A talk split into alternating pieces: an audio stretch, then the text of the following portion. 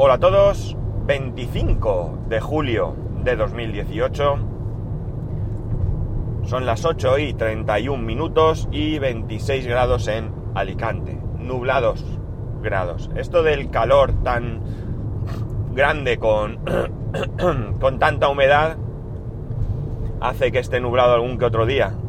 Lo mismo a veces hasta llueve un pelín, pero bueno, desaparece enseguida. Casi, casi, casi es lluvia tropical. No llega, pero, pero ya algún día pasa esto, que caen cuatro gotas y, y nada, se despeja enseguida. Bueno, hay una cosa que tengo totalmente clara y es una cuestión que la trata nuestra propia constitución. La constitución española indica que todos tenemos derecho a una vivienda digna. Hoy tengo un día especialmente dosorípero, así que esperemos que me deje grabar. De momento tengo ahí una carraspera que no sé si me va a poder quitar.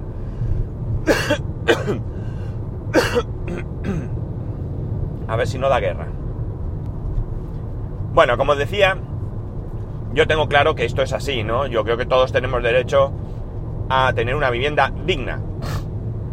A partir de ahí, también tengo claro que unos podremos tener una vivienda más humilde y otros podrán tener chalets de 600.000 euros. No tengo ningún problema con eso, siempre y cuando se consiga de manera honrada. Con lo cual tampoco es que tuviese problema con que alguien se compre un chalet si ha robado dinero. Lo que de verdad me molestaría sería el hecho de que roben, ¿no? A mí que un político tenga mucho dinero y se compre un pedazo de casa, un buen coche, un yate o lo que sea, si ese dinero lo ha ganado honestamente, me parece tan válido como si lo ganara yo.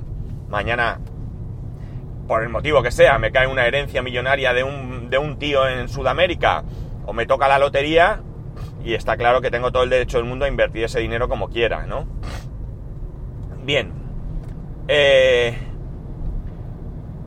esto yo, para mí es aplicable no a España, que lo tiene contemplado nuestra Constitución, aunque la cosa es complicada, sino que para mí esto es un, un derecho básico que deberíamos de tener todas las personas a lo largo de todo el planeta.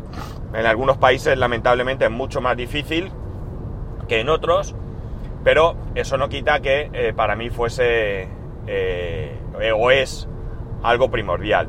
Igual que otros derechos, ¿eh? No es ni mayor ni menor que otros muchos. Bien, dicho esto, eh, el otro día leo un artículo en el que me encuentro que una señora de ochenta y pico años es hospitalizada, algún problema de salud, y cuando sale del hospital va a su casa y esa casa la han ocupado.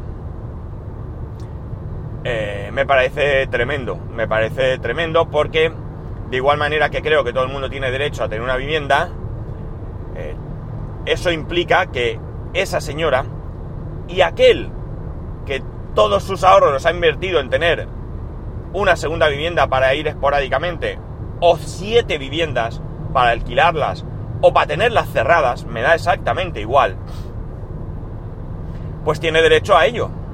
Por lo tanto, entenderéis que claramente estoy en contra de la ocupación. Entre otras cosas porque yo no creo que eso sea una solución al problema de la vivienda. Quitando algún cara dura que existen, como aquellos que ocupan un piso para realquilarlo, la gente que de verdad está con su familia en la calle y no tiene donde, donde dormir, eh, con hijos pequeños, pues yo entiendo que ocupen un piso y entiendo que a partir de ahí tampoco estén tranquilos. Eh, estamos hablando de gente honesta, pero que se ha encontrado en una situación difícil y que, oye, que no haría uno por su familia, ¿no? Más si tienes hijos pequeños, porque yo lo pienso y lo tengo clarísimo, ¿no? Pero eso no implica eh, que piense que está bien, ¿vale? Y yo creo que la mayoría de gente que hace esto, mmm, quiero creer que lo hace realmente por necesidad. Y también entiendo que hay caraduras que se juntan, que cogen un edificio, hacen allí una asociación, historias que no me parecen de ningún caso, eh, en ningún caso, perdón, respetables. Bien, el caso de esta mujer, eh, me puedo imaginar a la pobre con esa edad, quizás por lo que la escuché tenga algún problema también, eh, pues tipo Alzheimer, un principio de demencia senil, algo así, porque parecía que la pobretica, pues, decía algunas cosas que me sonaban como que estaba un poco despistada, ¿no? Quizás era la situación. El caso es que ver una señora de esa edad, a, tu abuela, encontrarse en esa situación, me parece tremendamente duro. El caso es que parece que hay una empresa, no es ninguna ONG ni nada similar, es una empresa que se encarga de desocupar las viviendas. ¿Cómo lo hace? No lo sé. Ellos aseguran que su eh, gestión es legal y que está amparada por la ley, etcétera, etcétera, etcétera. Pero también te pone que sus, mm, no sé cómo llamarlos, empleados, responsables, agentes, mm, gestores, lo que llamen ellos, vamos, aquellos que se encargan de esta tarea, son gente que está eh, formada en seguridad, ¿vale? Eso puede ser que sepan poner alarmas o que sepan dar palizas, ¿no? No lo sé. La cosa es que eh, ayer vi eh, en la tele, no, mentira, en un vídeo de en Facebook creo que fue, el caso de que a esta señora, a esta empresa, le ha conseguido desocupar la casa. Según afirma allí, eh, han llegado a un acuerdo con el, con el Ocupa y le van a buscar otra vivienda. Si esto es así, la gestión me parece genial. Porque atajas dos problemas de una sola. El problema de una señora de una persona, da igual la edad, que se encuentra con su casa ocupada, y el problema de una persona que no tiene dónde dormir y eh, le buscan un sitio donde hacerlo. También parece que la empresa se encarga de, me imagino que cobrando, y no sé a quién le cobrarán, pues de poner una alarma, de asegurar ventanas, es decir, de dejar una situación eh, de mayor seguridad para esta señora. El, el hombre que, sale aquí de la empresa eh, se le ve grandote, fuerte, pero también se le ve a alguien con sentimientos, ¿no? Porque llega un momento, la mujer, la mujer mm, da muchísima tristeza oírla porque eh, la mujer evidentemente estaba preocupada por su casa, pero fijaos, la pobretica en un momento dado eh, su mayor preocupación es qué va a pasar con ese señor que se queda sin casa, que a ella le sabe mal quitarle la casa. O sea, ¿os podéis imaginar? ¿Os podéis imaginar esa señora? Vamos, que, no sé, una grandeza absoluta, quizás de una señora que con el paso de los años y la edad ha aprendido mucho, mucho más de lo que nosotros sabemos hoy en día, que nos creemos los más listos, ¿no? Le da las gracias a este chico, este chico se le nota que está a punto de llorar y llega a comentar, me vas a hacer llorar otra vez, y tal. El hombre le dice, es que me recuerdan mucho a mi abuela. Eh, es decir, que da mucha pena ver a esta señora que en la situación que se encuentra llorando con un pañuelo en la mano, eh, se preocupa por la, por la persona que le ha quitado la casa, que la ha dejado en la calle una noche. O sea, una noche o dos, o no sé. El hombre le dice, ya tienes tu casa. Yo que te prometí ayer, que hoy tendrías tu casa. Y la mujer, no sé. De verdad, de verdad que, que, que me parece triste. Es triste que esa persona no tenga casa. Pero no me digáis que no es triste que le quiten la casa a alguien. Este caso es el caso de una señora mayor que probablemente tenga pocos recursos, no ya económicos, sino recursos para defenderse. No, me la imagino yo yendo abogado, juzgado, etcétera, etcétera, a la policía a poner denuncia, si la pobre no puede ni moverse. La tienen que ayudar a salir del coche y va en silla de ruedas. Una señora mayor con enfermedad. Eh, entonces, eh, eh, da igual que sea este caso de esta persona, es decir, cualquiera de nosotros que tenemos una casa, que la hemos comprado con el esfuerzo de nuestro trabajo, eh, en muchos casos quitándonos de otras cosas para poder pagar una hipoteca, bueno, pues no tiene ninguna justificación que venga alguien, por muy tirado en la calle que esté, y deje a otro en la calle. No tiene esa justificación. Pero insisto, es que me da igual que sea un banco. Un banco que tenga 100 casas, que las ha quitado eh, por embargo, porque los bancos serán el mal, todo lo que queráis. Pero yo cuando firmé mi hipoteca, yo sabía lo que firmaba. No, es que hasta en los notarios han engañado. Bueno, pues si ha habido un engaño, pues lo que hay que tratar es de denunciarlo y que eso, eh, eh, digamos que la balanza vaya a tu favor. Pero, pero vamos, que todos hemos sabido que hemos ido al banco, que la casa nos costaba 100.000 euros, que hemos pedido una hipoteca de 140.000, porque así la hemos amueblado, nos hemos comprado un coche nuevo, etcétera, y que bueno, pues que luego ha venido una época chunga, que podemos buscar culpables, y da igual, pero ha venido y nos la hemos comido, y entonces tú no puedes pagar. Bueno, pues las cosas, y disculparme que, sé, que, que me meta en la vida de nadie, no hay que pensarlas para hoy, hay que pensarlas para el futuro. Nosotros, cuando nos compramos la casa, la actual, donde vivimos, nos compramos la mejor casa que podríamos pagar en cualquier momento, siempre y cuando evidentemente las cosas fueran bien. Si nos quedamos sin trabajo y sin paro, da igual la casa que te hayas comprado, no la vas a poder pagar. Pero nosotros podíamos habernos comprado en aquel momento una casa mucho, mucho mejor o mucho, mucho más cara. Sí. Pero ha habido momentos en que los intereses han subido un montón y probablemente nos hubiésemos visto en dificultades para pagarla. O sea que con eso nos hacemos una idea de que las cosas hay que verlas con perspectiva hacia el futuro. Otra cosa aparte es que quien tiene que gestionar eh, todo el tema de las personas que no tienen vivienda es la administración pública. Yo tampoco tengo ningún problema en que mis impuestos se utilicen para subvencionar viviendas, eh, alojar gente a precio bajo, eh, incluso en algún momento sin que tengan que pagar nada. Es decir, esto se llama solidaridad y mis impuestos yo los pago para eso. O sea, la solidaridad es general.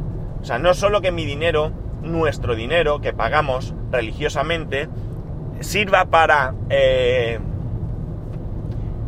para que la gente tenga vivienda, tenga alimentos, eh, medicinas, etcétera, etcétera. Es decir, construir una carretera también es solidaridad, ¿no?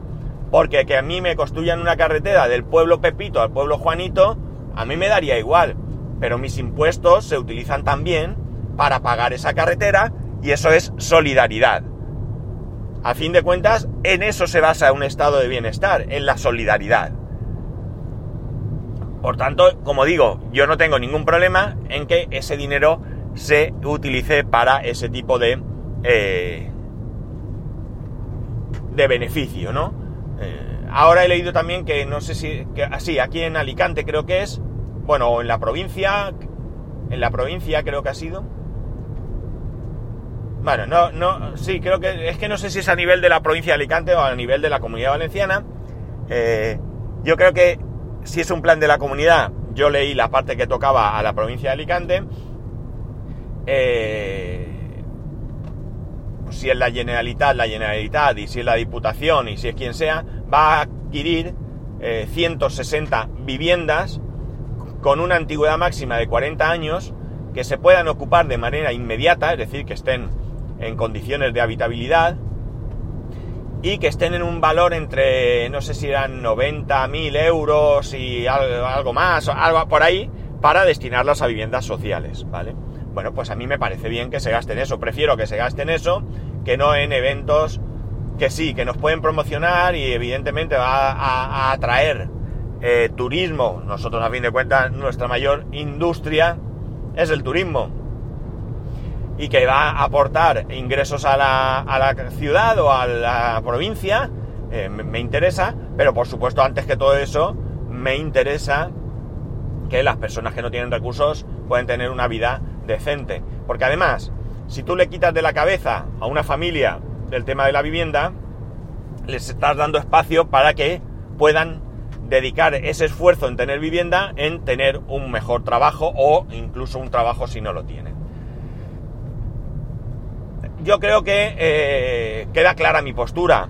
Eh, vuelvo a insistir, totalmente a favor de que todo el mundo tenga una vivienda, totalmente a favor de que se haga una aportación por parte de la administración pública y por ende de, por nosotros, por nuestros impuestos. Porque recordad una cosa, y esto es muy importante que lo tengamos claro, cuando la administración pública, cuando un político sale diciendo voy a comprar 160 viviendas para alojar a la gente, el solidario no es él, no os equivoquéis.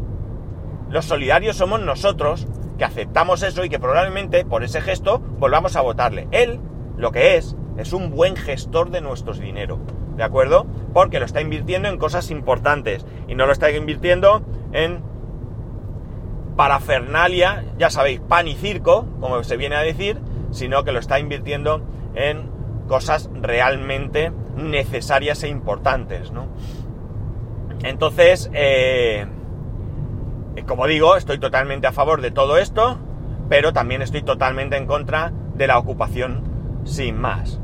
Eh, yo creo que la ocupación es una salida, eh, una mala salida para todo el mundo, excepto para la administración pública que se quita un problema de encima. Voy a legislar para que la ocupación sea más sencilla y oye, si me ocupan casas todos los que están, que se preocupen los propietarios que yo ya no tengo gente en las calles y eso que me ahorro. Y ahora que sí, ahora voy a dedicarme al pan y circo, ¿no? Eso es lo que a mí me da la impresión, ¿no? Desde luego la ocupación no es ningún derecho, absolutamente ningún derecho, y lo lamento mucho, pero si alguien lo ve así, para mí está tremendamente equivocado. Para mí la ocupación no es más que en, un, en algún caso eh, una cuestión de necesidad. Ante quedarme en la calle pasando frío con mis hijos, yo me meto donde sea y las vemos venir.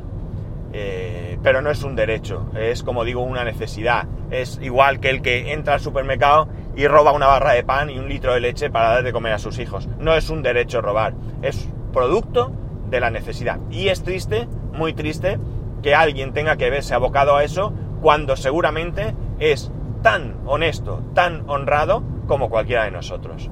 En fin, si tenéis oportunidad de ver el caso de, esta señora, yo de verdad que os lo aconsejo porque aunque es duro verlo, tiene un resultado, un final feliz y aunque pasas un ratito malo viendo el sufrimiento de esta pobre mujer, eh, yo creo que también puede levantar un poco nuestra conciencia y darnos cuenta de que, de que, macho, la solidaridad con otras personas es lo mínimo, mínimo, mínimo que se puede esperar de nosotros. Cualquier otra cosa, no sé, yo creo que nos aleja de, de, ese concepto de persona que yo tengo y de ese concepto de persona al que yo quiero. Ojalá algún día pueda ver que hemos llegado, ¿no? Y que aquí he hablado tantas veces. Bueno, nada más, no voy a dar más guerra con esto. Creo que es un asunto muy importante. Eh, ya digo, cada uno tendremos nuestra visión. Yo lo tengo clarísimo, lo tengo muy claro al respecto. Y bueno, pues espero que, sirva un poco para hacernos pensar, como en muchas ocasiones es mi, objetivo, ¿no? Que no ya que me hagáis llegar vuestras opiniones, aunque yo no haga más que insistir en que lo hagáis, sino que con que al terminar de escucharme, o incluso mientras me escucháis, le deis cuatro vueltas al asunto y saquéis vuestras propias conclusiones, pues para mí ya he conseguido un gran objetivo. Bueno, nada más, ya sabéis que podéis escribirme a arroba spascual, spascual arroba spascual.es, un saludo y nos escuchamos mañana.